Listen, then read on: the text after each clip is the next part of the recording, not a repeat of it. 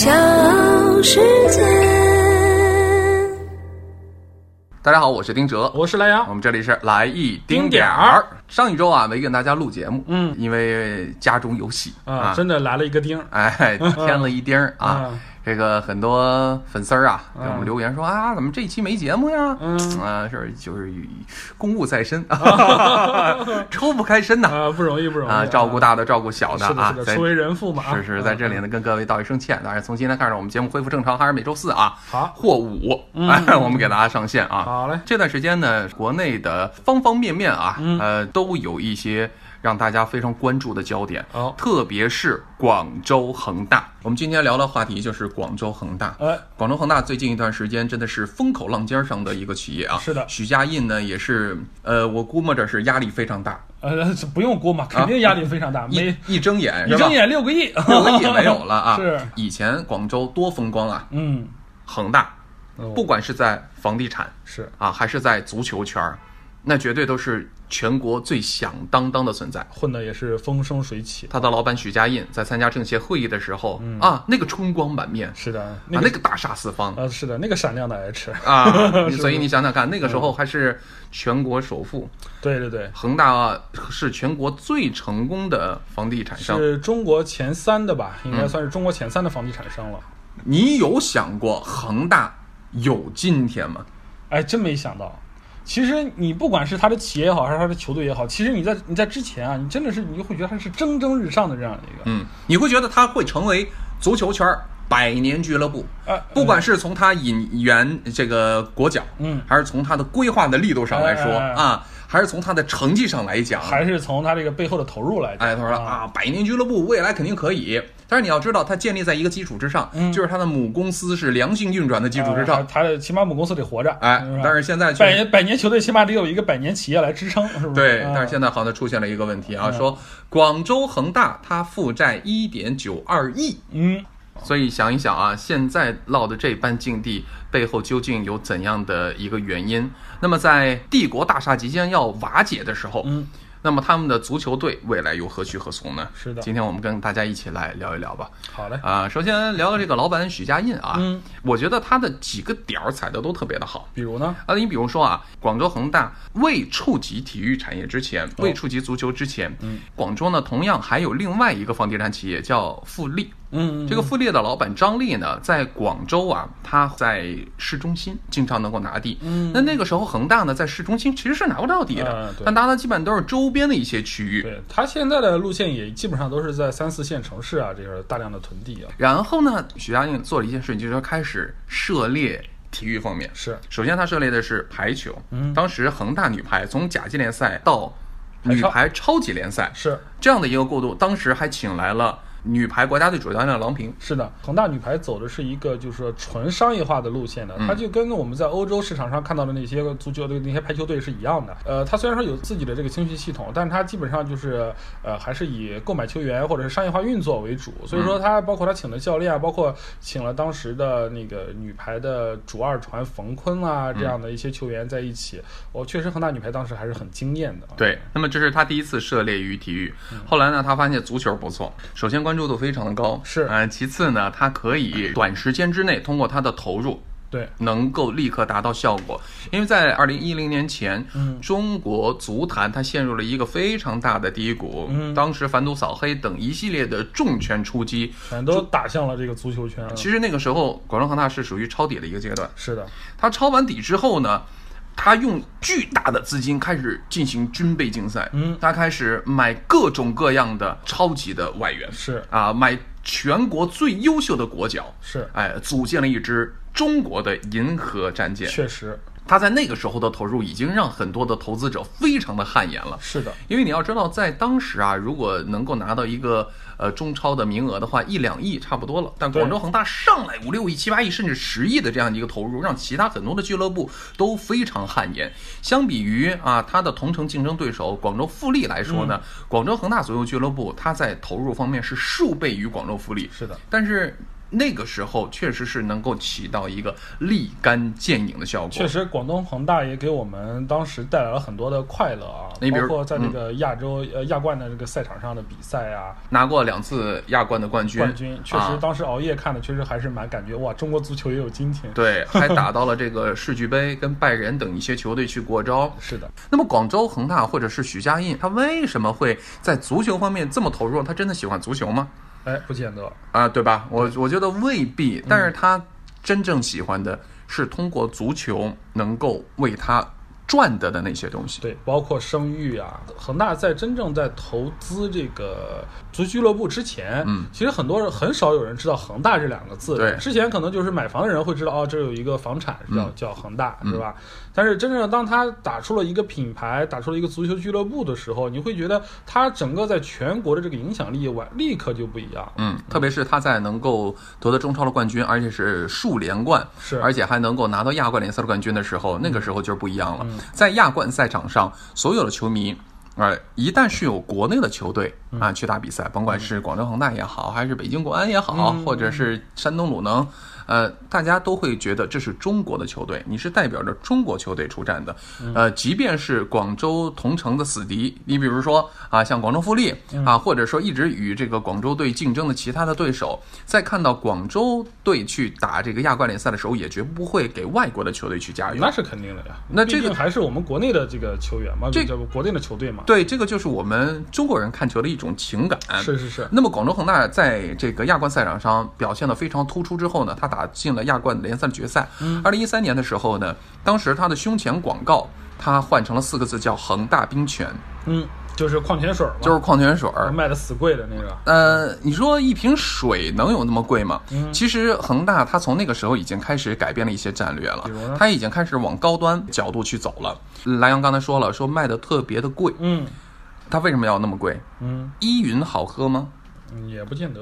依云喝完了之后就眼睛明亮、口齿清晰，跑得更快吗？呃，也好像也不是。不是吧？但它就那么贵，为什么？嗯，这是一个品牌，哎，我要树立的就是这种高端。嗯，哎，我喝恒大冰泉，我喝这瓶水的时候，我把它拿出来之之后，我就知道哦，这个价格八块。当时最早卖的时候是八块，是是是是吧？说我一拿出来就觉得这是高端的水，你就是有钱人。对他想树立这样的一个标杆。其实恒大在当时它的这个房地产这一块儿，只要是恒大出品的这个房子，嗯其实基本上也可以算是业内顶尖，或者是有品质保障的这样的一个呃地位在这。对，所以他想给自己打造的一个就是品牌。没有想到的是，其实很多的老百姓是不买账的，嗯因为中国绝大多数的老百姓，我能喝两块的，我绝对不喝五块的；是的，娃哈哈嘛。能喝一块的不喝两块，能喝五毛的绝对不喝。其实你像这种，刚才你之前说的依云啊，什么在国外的话，可能也就卖个一一到两美元左右。嗯在国内，因为它可能是就是这个利率换算的到国内之后，它就会卖到十几块钱一瓶啊。但是其实对于美国当地人来说，他们一个月大概八九千美元的工资，买个一两块钱的这个矿泉水也是正常的。可是到了国内之后，它一跃而成，成为了一个奢侈啊，或者是一个高端的这样的一个水的品牌。嗯，但是我不得不说，恒大那个设计，那个恒大冰泉的设计实在太丑了，一点都没有高端的感觉，你知道吗？他是想做高端，嗯水包括车，车当然是没造出来啊。那还有房地产，还有各种各样涉猎。呃，我想说的一点就是，广州恒大他犯了一个错误，嗯，就是铺的太大了。就是步子太大，容易扯着裆。这个呢，嗯我们就不得不列举另外一个企业，也是民企，嗯苏宁。啊，苏宁呢，本来也有一支球队、嗯啊，苏宁足球俱乐部，在今年年初的时候，这支球队解散了。对，而这支球队也是刚刚夺得了中超联赛的冠军。是你试想一下啊，两支都拿过中超联赛冠军的球队解散了，现在都朝不保夕了哈。朝不保夕。他们其中有几个共同点，嗯。第一个都是民企，嗯。恒大是民企，对吧？苏宁也是民企，是，其次都拿过中超联赛的冠军，嗯第三都进行过军备竞赛。嗯，广州恒大的军备竞赛非常的可以说比较疯狂。呃，太疯狂了！你要知道，在过去的十年当中，投入引援花费了多少钱呢？三点八亿欧元，折合人民币二十九亿。嗯嗯他在二零一九年的时候达到了一个顶峰，花费最多，嗯引援花费了一点四亿欧元。嗯，你想想看，塔利斯卡、保利尼奥，在二零二零年的时候你知道广州恒大花了多少钱吗？多少钱？五百三十万欧元，好，就是一年之内。第二年就是比一点四亿，你想想这除以除以多少了？我算不过来啊，反正就是一个零头了。这辈子没算过这个事儿。啊，没算过这个账。嗯从那个时候就可以看到一些端倪了吧？嗯就觉得是不是广州恒大开始走这种下坡路了？嗯你也可以说它阵容比较稳定，嗯你就就看从不同的角度上来说了。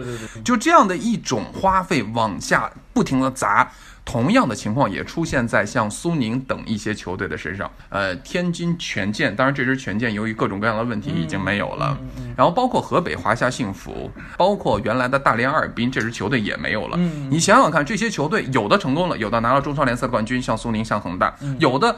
连中超前四都没有进入过，但是他们都消失了，所以他们还有一个共同点，就是都经历过军备竞赛。嗯那么第三，我觉得他们还有一个共同点，就是他们步子迈得太大，扩张的太大了。是，呃，苏宁当时呢，他为了走这种体育产业，第一买了国米，嗯，买了 PP 体育，是，花费了多少钱，又建了自己的直播室、演播厅，高价聘请了各种各样的解说员，詹俊啊、苏东啊，我呀啊，我也我也去解说了三年。当然，我跟人家那个大咖是没没法相比啊。呃，苏宁确实投入非常多，大的比赛、小的比赛都在转播，嗯每年光转播权的花费就好几十亿。嗯，那么再加上。苏宁俱乐部的投入，对于国米俱乐部的投入，光这个体育产业每年你算算看，投入就得多少？嗯嗯，这个苏宁赖以生存的零售，现在本来零售就已经干不过网络了，是是是，那你再加上你的这种投入，你是光投入见不到回报啊！嗯。啊，所以像苏宁、像恒大，大投入之下没有回报，那只能走向崩溃的边缘。是的，你要特别是讲到恒大这个，你刚才说这个恒大这个许家印之前他步子点儿踩的都特别准，嗯，那他这次遇到问题，其实也是点儿踩的特别准。怎么呢？呃怎么讲呢？嗯，就是其实，在就是。就是最近啊，就最近几年，就是国家对于房地产这块的管控是非常严的。嗯，就首先国家就出台了三条红线。嗯，这三条红线其实说白了就是一个，就是你这个公司不能有太多的负债。嗯另外一个呢，就是说你这个公司的负债率和你手上掌握的钱要有达到一定的比例。嗯那么这几条红线一出来之后，你会发现许家印脚脚都踩在红线上。啊，就是说，他首先他公司的负债率很大，另外一个他手上的钱其实不多，他现金流不够。现金流不够。嗯然后他其实，然后这样的会导致一个什么东西？就银行会不给你贷款。嗯包括最近出现这件事情之后，你会发现好多银行都开始在冻结恒大的资产。嗯然后冻结之后呢，他就没有钱再去贷。不得不讲到一个房地产的基本的规则，就是这些房地产商他是靠什么来挣钱？嗯就首先呢，就是说我房地产商我要先去借钱，嗯借钱了之后，然后我然后我去囤地皮，等这个地皮有了升值的空间之后，我盖楼。盖楼之后高价卖出，回收来的钱该还银行贷款还银行贷款，该继续投资继续投资。嗯。但是往往在你这个信誉比较良好或者这房地产比较景气的时候，你会发现就是银行他愿意贷款给你，即使你上一波的钱可能还没有还清，我下一波又借出去了，嗯。因为我知道你能收得回来。嗯那么现在这个恒大这个情况就是处在就比较尴尬的境地了，就是说我前面的钱还没有还空，那我现在钱又借不出来，嗯那你要知道，恒大它这么大一个全国前三强的这样一个企业的话，它牵扯到的面儿就非常大了，包括一些投资人的钱啊、银行的钱啊，包括这些他们手下员工的钱，还有一些这个所谓的开发商的钱，嗯啊，包括呃，反正它涉猎的面都是非常广的。如果这波钱它回不来，那么就是。一塌糊涂，就它就是没有办法运转下去了。你要知道，其实恒大在这两年，在一年之内啊，它原来呃它的总资产在十四万亿，嗯。现在最近呢，好像是只有把后面那个零去掉了，就是只有一千多亿嗯。的市值，就是基本上蒸发了九成之多的这个市值。它在这样的一个情况下，他没有办法再继续运作，他就只能想方设法的啊低价卖房啊，什么什么东西。你会发现，其实这样的一套运转运转下来之后，他没有足够的资金去运转的时候，他投入到足球上的钱，他必然他要收缩。对，是不是？它一收缩，那广东恒大肯定第一个就是受害者，因为对他来说，恒大球队啊，嗯并不是一个嗯能够挣钱的东西，他可能之前是我在特别景气的时候一个锦上添花的一个东西。啊，或者他只是嗯，在我还是有现金流的时候，我作为一种广告宣传，是我通过足球我可以吸引投资啊，我只只是这样的一个投资的项目，或者只是起到一种宣发的作用。是的，是的，是的。当你发现这个企业真的不行的时候，他首先撤回来的，往往企业你会发现所有企业都这样，首先他撤回来说就是宣发。嗯宣发这块儿的费用，他要裁的也是宣发这块儿的人。对啊，所以说为什么先要肯定会去砍掉足球，或者足球最先会爆出来这样的消息呢？因为相比于足球啊，嗯，企业的稳定对，显得是更加的重要。但是苏宁当时有很多球迷不理解，嗯说苏宁并不是一家负责任的企业，嗯说你对足球负责吗？你来的时候说好好的啊，说喜欢足球，建立百年的中超俱乐部，豪言壮语啊，三年中超，五年亚冠，最终的结果不还是让这支球队灰飞烟灭吗？是的你是一个不负责任的企业。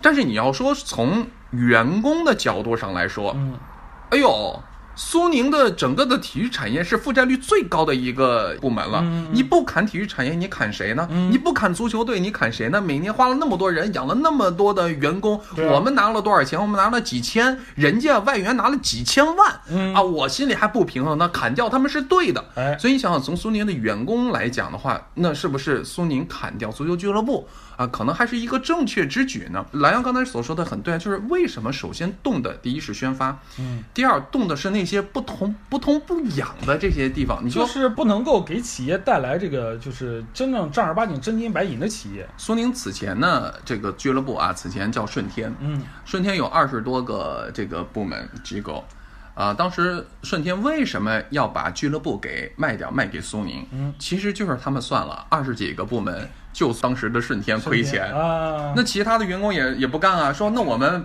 吭哧吭哧，我们部门干了那么多的活儿，我们还得跟人家匀，跟人家发工资，人家拿的钱还比我们多，对吧？所以一咬牙一跺脚把它给卖，而且是低价卖掉了，实际上是甩掉了一部分的负债。是的，呃，这个呢，对于一个企业来说，可能未来会有一个良性的上升空间。对而且对于顺天的这种国企来说，它不需要用宣发呀，是我不需要广告宣传啊，但是苏宁需要。对，但是苏宁发现我的广告投入远远比我通过广告 回来的这些钱投入要多，投入比就和产出其实不成比例的。不成正比，嗯所以说我必须得要把它砍掉。这就是为什么当歌舞升平的时候，足球。包括这个娱乐产业，嗯啊，它会应运而生，而且蓬勃发展，嗯这就是第三产嘛。但为什么当呃人们嗯生活质量存在下降或者现金流不足的时候，第一个砍的也会是像娱乐产业、体育产业这样？哎是的因为它是在人们的物质生活变得丰富了之后，我才能够想到啊，看看球吧，啊，哎看看唱歌，看看跳舞吧。是的是的当你吃不饱穿不暖的时候，当你工资在不断的下降的时候，看什么球？我有什么心思看你唱歌呢？是的，是的，包括你这个对于一个企业来讲也是一样，当他就是手上有钱，然后心里不慌的时候，他会有延展出很多的这个呃这些就是路线，对。包括他们会有一些长远的考虑，比如说这个部门他可能就不挣钱，嗯，但是我就可以养着他，然后他我相信他将来能给我带来的东西不只是金钱方面的东西，嗯。当然像恒大这种现在这种情况，面临着我必须每天一睁眼就要还六个亿的这样的一个情况，还是港币啊，嗯，六亿港币的这样的一个情况之下，那我首先就是说我怎么样赶快把这波钱给还上，而没有办法考虑做说你以后能给我带来什么了。不好意思，我现在养不了你了，嗯，对不对？有可能我以后有钱了，我再养你，但是现在不好意思，你先回去吧，回去，嗯，啊，我先回先走吧。是吧？现在就是现在就是这个样子，就是说，当你这个企业面临问题的时候啊，它这个足球产业，它必然就会是它首先要考虑的一方面，因为首先是它太费钱，对。另外一个呢，其实它没有就是说短时间之内赢回这个这个能力，因为我们在足球方面，甚至全世界在足球方面有赚钱能力的球队并不多。是的像曼联、皇马、巴萨。全世界就那么几支，绝大多数的球队都是处于负债当中的，嗯而且我们的造血能力又不是很强。是你说如果广州它能够有非常优秀的造血能力、造星的能力，对吧？对我低价买，高高价价卖，或者是我培养出来我卖出去，你这样也算是一个积极健康向上的一个，是是是对吧？但是在体育，在中国，永远永远达不到而且你全靠买外援，你这个钱最后全都流到外面去了。对是不是就是说到底，其实足球它就是一个商业，嗯，它这个商业呢还没有办法形成一个闭环的商业，因为它就是需要有大量的资金注入。嗯，放眼全世界，足球票卖的都很便宜，嗯，相对于你像其他的一些像美国那边的什么 NBA 呀、啊，动辄几百美元的那种球的，你你在欧洲可能十几欧元也就能看一场球了。欧洲有的足球票还是挺贵的，啊，那些豪门那那那挺贵的那些可能是就是比较难买的球，其他的啊一般还是比较就就是。相对来说，对于普通人来说，看一场球其实是价格不高的。呃，我们想一下啊，不拿欧洲举例啊，嗯咱中超的话，八十一百就能看一场比赛。那我们想想，八十一百能看一场演唱会吗？看不了，就可能最远端的也得三四百块钱。对呀、啊所以足球赚钱嘛，大家仔细想，我为足球花费了多少钱？我就问问各位一句啊，嗯嗯，大家现在在网络上看一些足球的比赛，是不是还在找免费的链接？肯定有。你自己想，嗯对吧？第二，你在买球衣的时候，我特别支持这支球队，我要买衣服，啊你是不是在门口地摊上买一件三十五十的？也有可能。对吧？那么除此之外，你还为足球花了多少钱？嗯就是其实我们想一想，我们老百姓啊，就是对于足球投入就不是很大了。嗯你怎么能够让这些投资足球的企业家能够赚钱？嗯所以他这个不赚钱，我又负债累累，我必须得把它砍掉。嗯所以这个就是为什么当母公司动荡的时候，也母公司旗下的有一些球队或者娱乐产业，它一定是动的第一刀。哎，是而且是最狠的这一刀，对对对没有办法。你看苏宁现在把足球队给砍了之后，他不断的融资啊，不断的开始逐渐逐渐的啊，我也不是很了解，但是听说是逐渐逐渐的走向正轨了啊，嗯恢复了。但是你要说呃恒大啊这家企业或者这家俱乐部现在嗯落得这般境地啊，我觉得只是呃中中国民企很多民企的一个缩影。对民企，说实在的啊，民企它这个抗击风险的能力呢，呃，包括它对政策的这样的一个把控能力啊，其实有些时候是不足的。包括你看许家印，他其实早早在这个我们全国原来有名的这个王首富啊，嗯，王王健林啊，嗯，他早早在好几年前他就已经开始大量的抛售国外的这些资产啊，嗯包括回收房地产的这个资金啊，什么东西，其实他是有远见的。嗯但是当时好多这些企业就没有看到这一步，嗯，以至于导致恒大还在不停的在往外投钱。嗯他答应了这个投资方，本来说在二零二一年的时候的一月份嗯。要必须要上市，嗯。然后那那当时人家投资商投资方也不是傻子，投资方他说那那可以，我给你这笔钱，那么你必须在那一月份上市，如果你上市不了的话，那你就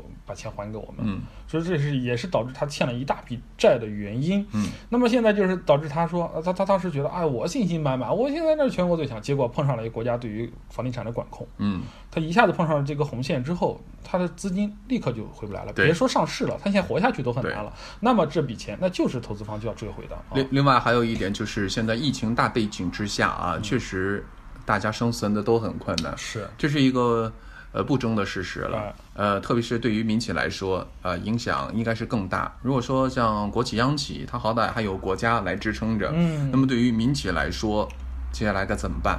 你不能赚钱的时候揣到自己腰包里，嗯等到自己赔钱了啊、或者是出事儿了，让国家帮你撑着，是是吧？你这个就是一个不负责任的企业。是的，是的我们相信，呃，恒大呢还是有办法再活下去的，因为毕竟这么大一个企业，它倒，它如果说一旦倒下了的话，嗯那倒的可就不是一个苏恒大俱乐部这么简单了，那可能是有几十万人会受到牵连。对，呃，那我想到这个国家可能以后也会有一些的、呃、相关政策嗯相关政策吧。然后，但是我们觉得还是希望，呃，我们喜欢的体育啊，嗯喜欢的恒大的这些球迷呢，能够希望恒大呢，结果就算是他以后不叫恒大了，嗯，他能够有一个好的一个接盘人或者接盘侠，嗯。然后呢，能够让这个足球运动啊，在中国再继续蓬勃发展下去吧。对嗯，呃，这种这个接盘侠呢，我觉得未必是民企，在中国搞体育啊，嗯。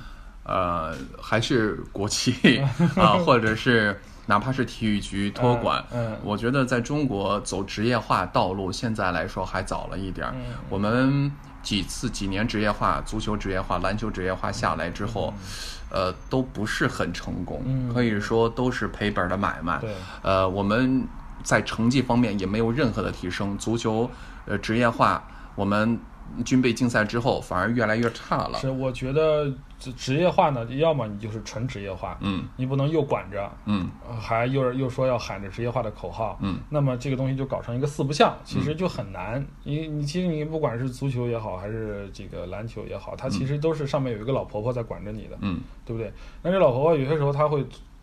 出于一些人才培养啊，或者一些政策的一些方面呢，对你有一些强行的这个规定，嗯，那你走纯职业化就会必然会遇到它这个相矛盾的地方。对，啊，所以说我们觉得这个职业化路线吧，还是要就是结合中国特色吧。对，首先要让要让投资的这个民企也好，嗯或者是国企也好，它能挣到钱。嗯。另外一个呢，然后能够培养出当地的这个本本土的球员。对不对？然后能有好的成绩，这个都是我们就是追求的方向。那至于这个怎么去结合，真的还是需要我们这个嗯中国体育人在任重道远的去思考一下吧。嗯呃，卫冕冠军江苏苏宁解散了，嗯未来有可能会是广州恒大，嗯但是在广州恒大之后，可能还有其他的球队。嗯，生存是摆在中国足球上的一个重要的议题。是，反正哈姆雷特也说过嘛，生存还是死亡，是不是啊？那就是看以后这个具体怎么发展了吧。嗯啊，行，那我们今天就到这儿吧。来一丁点儿，我们我是丁哲，我是蓝牙，来一丁点儿，我们下期再见。拜拜。